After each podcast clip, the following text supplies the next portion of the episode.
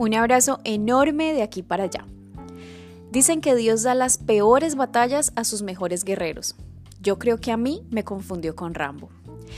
Esta frase hace parte de un meme que está circulando por las redes, pero ¿es cierto? ¿Es Dios quien nos pone cada situación con la que lidiamos? ¿Es Dios el responsable de todo lo que nos ha pasado? Si quieres saber cuáles son las razones por las que terminas enlistado o enlistada en combates, te invito a seguir escuchando porque esto es real.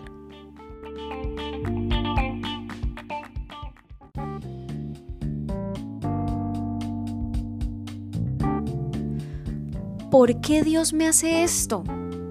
Es una expresión que he escuchado y dicho en múltiples ocasiones y que de alguna manera ubica la responsabilidad de todo lo que nos pasa fuera de nosotros mismos.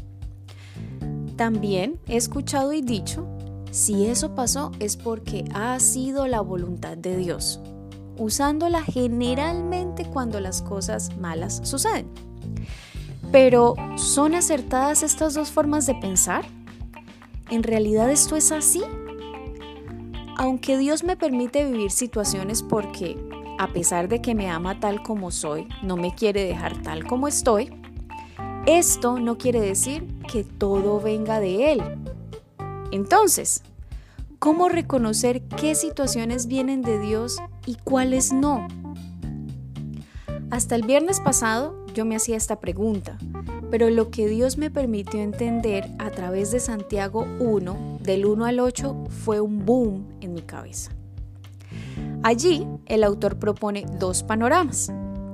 Por un lado están las pruebas y por el otro las tentaciones. Las primeras, es decir, las pruebas, dicen que son como una especie de test para evidenciar nuestra fe y así producir constancia. Por otra parte están las tentaciones, las cuales dice que enfrentamos cuando nuestros propios deseos nos arrastran y seducen. Santiago dice que mientras que las primeras, es decir, las pruebas, vienen de Dios para que seamos perfectos e íntegros sin que nos falte nada, las segundas, es decir, las tentaciones, no vienen de Él, porque ni Él puede ser tentado, ni Él tienta a nadie. Ya te he contado que en varias ocasiones me he metido en líos y hoy entiendo por qué. No fue precisamente Dios quien quisiera ponerme a prueba, sino porque en algún momento de mi vida me quedé contemplando lo que no debía contemplar. Y por esta razón viví, sufrí, lloré, etcétera, etcétera, etcétera, lo que no debía vivir, sufrir ni llorar. Por tanto, no podemos pensar que Dios nos trajo a este mundo para acumular cicatrices. Todo lo contrario.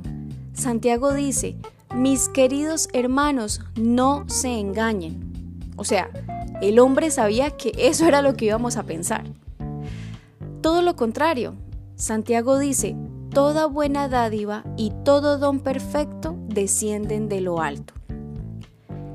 Como si esto no fuera suficiente, Santiago no solo nos ayuda a entender este asunto, sino que además nos dice cómo actuar en cada una de estas situaciones.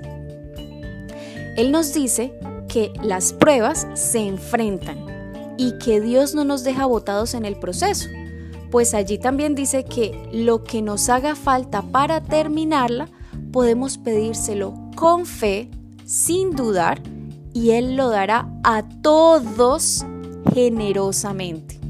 ¿Qué nota, no? Además nos dice, en cuanto a las tentaciones, no nos dice que las enfrentemos, pues Él sabe que quien contempla, pierde. Yo sé que así no es el dicho, pero aplica.